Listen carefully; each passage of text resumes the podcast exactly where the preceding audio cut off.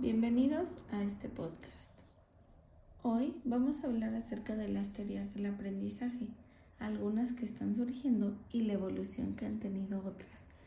Nosotros en la educación hemos pasado por distintas teorías, desde el conductivismo, el cognoscitivismo, el constructivismo, que es una de las teorías que todavía muchos profesores manejan y llevan a cabo en la enseñanza y una nueva teoría que está surgiendo lleva, es una teoría relativamente nueva que es el conectivismo. El conectivismo em, es muy relevante para la sociedad digital. Como les comentaba, esta teoría apenas se está refinando y se sigue desarrollando, aunque actualmente es muy controvertida y tiene muchas críticas. El conectivismo son las conexiones colectivas entre todos los nodos en una red que dan como resultado nuevas formas de conocimiento. Como autor principal tenemos a Siemens. Él dice que el conocimiento se crea más allá del nivel de los participantes humanos individuales y cambia y cambia constantemente. Como sabemos, nosotros vivimos en un mundo mm, globalizado en la era digital, en donde va cambiando a pasos agigantados. Por lo tanto, también el conocimiento y la educación deben de tener un cambio. El conocimiento no es controlado ni creado por ninguna organización formal, aunque las organizaciones, claro que pueden y deben conectarse a este mundo de flujo de información que va cambiando constante y tienen que extraer un significado de él. El conocimiento en el conectivismo es un fenómeno caótico y cambiante a medida que los nodos van y vienen y la información fluye a través de redes que a su vez están interconectadas. La importancia del conectivismo es mm, que el Internet cambia la naturaleza esencial del conocimiento. Para Siemens, la tubería es más importante que el contenido que hay dentro de la tubería. El conectivismo mm, lleva a construir tus propios significados con las conexiones que se van formando naturalmente a través de un proceso de asociación. No se construyen a través de una acción intencional. El conectivismo no tiene un concepto real de transferencia de conocimiento o hacer conocimiento. Más bien son las actividades que emprendemos cuando llevamos a cabo prácticas para aprender más como crecer o desarrollarnos a nosotros mismos y a nuestra sociedad en forma conectada. Las conexiones y la forma en que fluye la información da como resultado un conocimiento que existe más allá del individuo.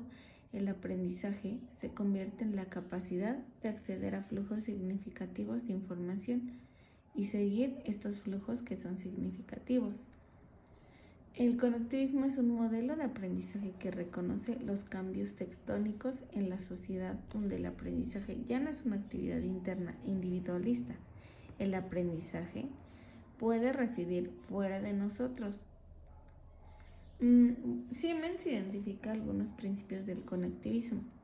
Para el conectivismo, el aprendizaje y el conocimiento descansan en la diversidad de opiniones por lo tanto, no es una teoría del conocimiento donde el aprendizaje se vea de forma individual, es dentro de la sociedad en la era digital.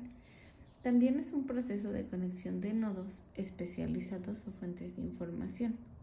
El aprendizaje también reside en dispositivos no humanos. En esta teoría no se basa únicamente en los estudiantes o en los aprendices, sino también en los dispositivos que nos brindan conocimiento. La capacidad de saber es más crítica de lo que se sabe actualmente. Es necesario nutrir y mantener las conexiones para facilitar el aprendizaje continuo. La capacidad de ver conexiones entre campos, ideas y conceptos es una habilidad fundamental. La vigencia es la intención de todas las actividades de aprendizaje conectivista. Deben ser un conocimiento preciso, pero también actualizado la toma de decisiones es un proceso también de aprendizaje, ya que nosotros debemos elegir qué aprender y el significado de la información la vamos a ver pues a través de una realidad cambiante. Mm, en esencia, el conectivismo es el conocimiento que se distribuye a través de una red de conexiones y por lo tanto el aprendizaje consiste en la capacidad de construir y atravesar esas redes. Tenemos que aprender a buscar redes exitosas y describir las prácticas que conducen tales redes. En la enseñanza y el aprendizaje, si lo vinculamos al aula, pues debemos de saber que los profesores y los instructores en el enfoque del conectivismo mm, debemos llevar a los participantes individuales las redes y el flujo de información y las nuevas formas de conocimiento que resultan. El objetivo principal de nosotros como maestros debe ser proporcionar a nuestros alumnos el entorno y el contexto de aprendizaje inicial para reunir a los alumnos a construir sus propios entornos de aprendizajes personales que les permitan conectarse a estas redes exitosas, con la suposición, claro, de que el aprendizaje se producirá automáticamente. Y esto va a ocurrir como resultado a través de la exposición del flujo de información y la reflexión autónoma del individuo sobre su significado. No hay necesidad de instituciones formales para apoyar este tipo de aprendizaje. Nosotros lo hemos en el doctorado. Realmente no está la institución de forma presencial, pero nosotros como personas autónomas vamos construyendo nuestros propios nodos para poder socializar nuestro conocimiento y construir nuevas redes de conocimiento.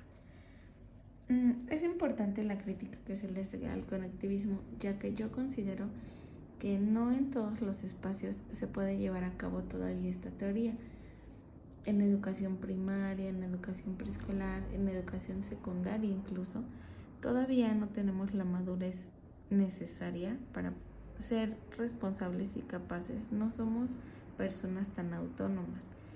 Esta teoría me parece muy buena porque vivimos en una sociedad donde tenemos que adaptar nuestras teorías de aprendizaje, nuestras formas de conocimiento y nuestras formas de aprendizaje a la sociedad en la que vivimos la información ya la tenemos al alcance de nuestras manos en todo momento, todo el tiempo con un solo clic, pero tenemos que aprender a, a, diferenciar esa información, a ver cuál nos es útil y cuál no nos es útil. Esto ya lo comenzamos a enseñar desde primaria, desde preescolar incluso. Tenemos tanta información a nuestra mano, pero nosotros debemos aprender a diferenciar qué es lo que nos va a ayudar y qué es lo que no nos va a ayudar. Por lo tanto, creo que en estos niveles el maestro debe ser todavía el guía que vaya instruyendo a sus alumnos y ya pasando a algunos niveles más, más adelante, sí, ya los alumnos deben ser autónomos, deben ser críticos y deben de estar dentro de estas conexiones. Mm, hablando del plan del diseño curricular, debemos de tener en cuenta ya esta teoría porque es una teoría que al parecer es relativamente nueva, pero ya lleva muchos años construyéndose, cambiándose y debemos de tomarlo en cuenta porque es una cosa que tenemos que llevar a cabo en la actualidad de nuestras prácticas. Debemos de construir planes y programas de estudio con este enfoque basado en el conectivismo que nos ayude a que el conocimiento siga siendo actualizado, que no nos quedemos, podemos todavía tener algunas teorías de aprendizaje como el, el cognoscitivismo, el constructivismo, donde tenemos que crear nuestro propio conocimiento, pero también llevando a cabo estos nodos y estas conexiones de aprendizaje que se basen en el conectivismo. Espero que les haya gustado este podcast. Soy la licenciada Diana Laura Hernández Vargas, actualmente curso el doctorado en desarrollo curricular en el Centro Educativo UNIP. Muchas gracias.